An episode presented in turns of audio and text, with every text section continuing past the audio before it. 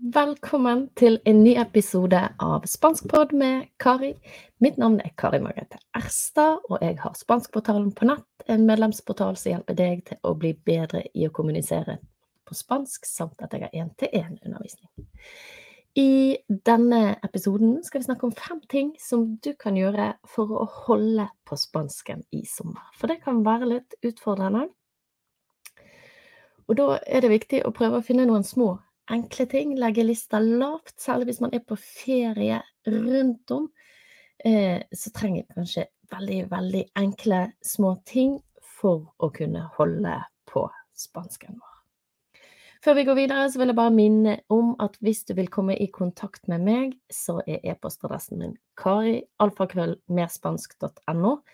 Ser du på YouTube, så setter jeg pris på en like om du liker videoen, og subscribe eh, hvis du vil ha meldinger når neste video kommer ut.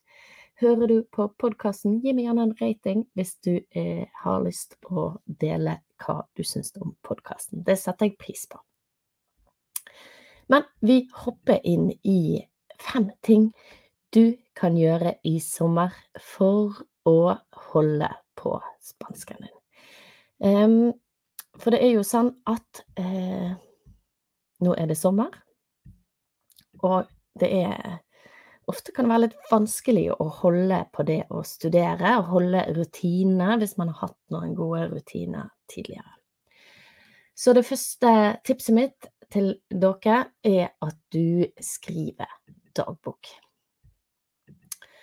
Um, det er ganske undervurdert, um, og en ting som er veldig bra med å skrive eh, dagbok, er jo at du får evige minnene dine. sant?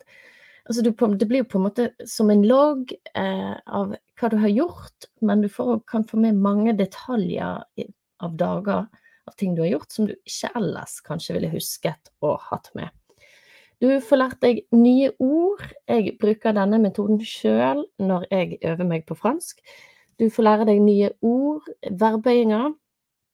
Og, og hvis du tenker ja, men jeg er ikke helt sikker på hvor jeg skal begynne, hvilken tid skal jeg bruke, så vil jeg anbefale deg at du finner Spanskpod med Kari, og så episoden som heter Hvordan snakke om ting du har gjort for å lære denne dagboktiden. Eh, jeg skal ta med bare noen enkle eksempler her som jeg sier til dere, men jeg tror noen av disse er i den episoden òg. Jeg kan godt linke den under. Men eh, ofte i dagbokform så vil vi ofte bruke i dag har jeg som kjære dagbok, i dag har det vært en fin dag. Jeg har stått opp, jeg har snakket med, for eksempel, og så videre. Så noen eksempler på den tiden er jo for eksempel Oi, he hablado con eh, I dag har jeg snakket med, så hoy he hablado con mi amiga, he hablado con mi mamma, he hablado con eh, más gente, for eksempel. Så kan vi ha snakket med flere folk. En, et annet eksempel he visto, jeg har sett. He estado en, he estado en mi casa, for eksempel. Sant? Jeg har vært hjemme.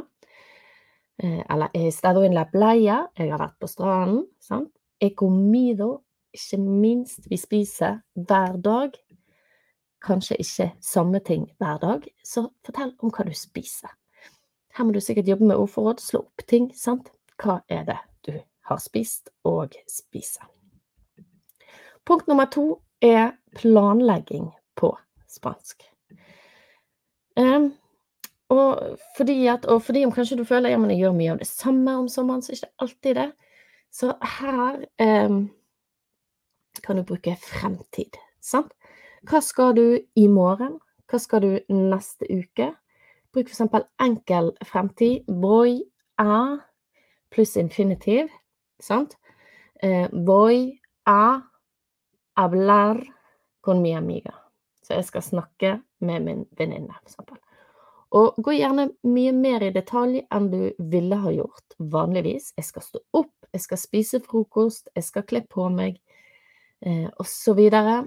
Fordi at sånn bygger du ordforrådet og får et bredt ordforråd eh, også rundt de dagligdagse tingene. Jeg skal eh, spise banan og eple, jeg skal ta en kopp kaffe, osv. Sånn. Eh, voy a comer una banana, voy a tomar un café. voy um, ved la tele, sant? Jeg skal se på TV, videre. Punkt tre er arbeid med oppgaver, arbeidsark.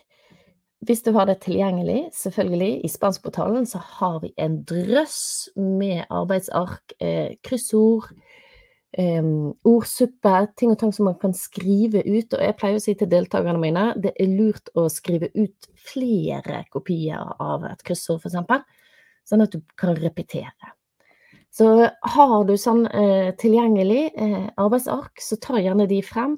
Hvis du ikke har eh, noe tilgjengelig, så kan du søke også på nettet og se om du finner noe der. Tareas de español, for eksempel, kan være en måte du kan gjøre det på.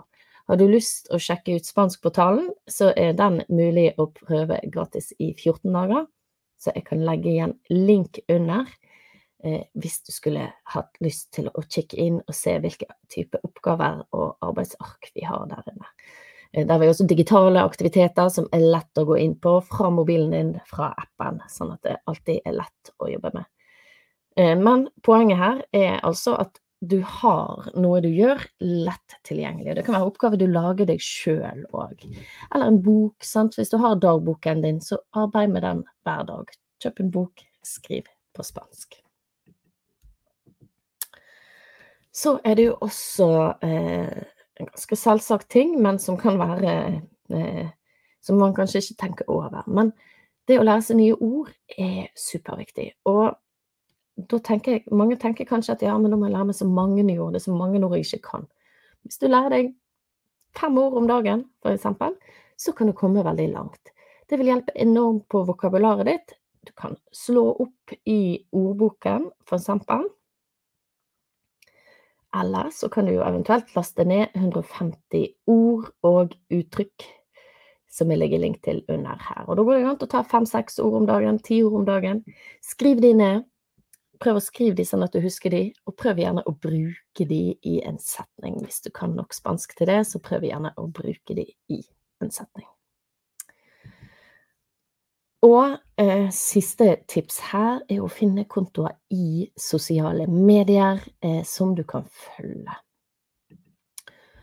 Og det som er litt viktig her, hvis du faktisk skal ha noe ut av det, for det er mange som sier men jeg følger en del.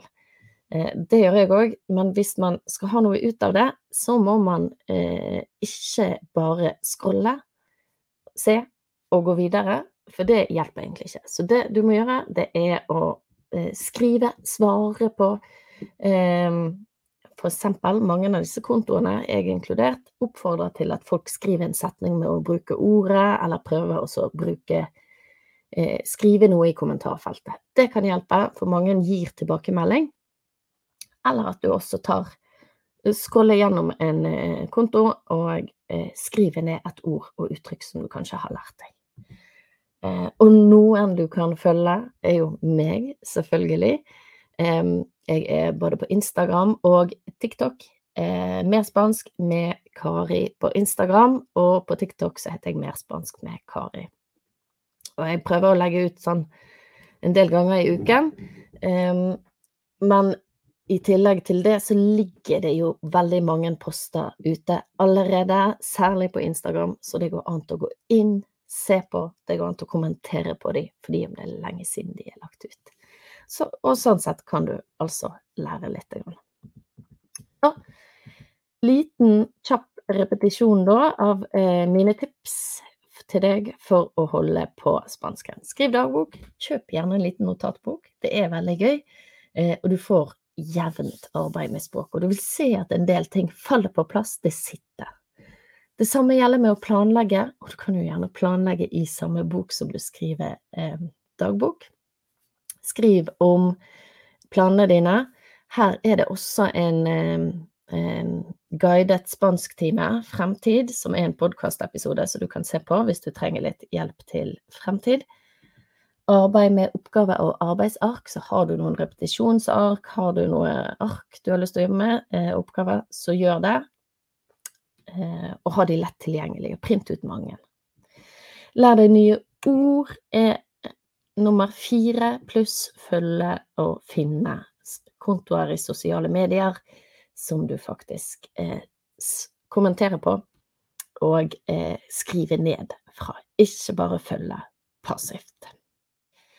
Så da lurer jeg på hvilken av disse tipsene skal du følge først. Er det én, to, tre eller fire eller fem? Legg gjerne igjen en kommentar under, og jeg legger link til 150 ord eh, på spansk, nyttige ord og uttrykk på spansk. Hvis du har lyst til å laste de ned, så har du jo et sted å begynne. Likte du videoen, så gi meg gjerne en like. hør du på podkast, gi meg gjerne en rating og trykk på abonner hvis du vil ha melding om når neste episode kommer ut. Og med det så vil jeg jo egentlig bare si muchas gracias. Takk for at du hørte på. Har du ønske eh, for tema, ting du har lyst til å høre på i fremtiden, så legg gjerne igjen en kommentar. Har du spørsmål til meg om Spanskportalen, om én-til-én-undervisning, eller andre ting du lurer på, eller bare har lyst til å komme i kontakt med meg, så send meg en e-post karialfakrøllmerspansk.no. Karialfakrøll.merspansk.no. Og med det så avslutter jeg for i dag og sier muchas gracias, hasta luego.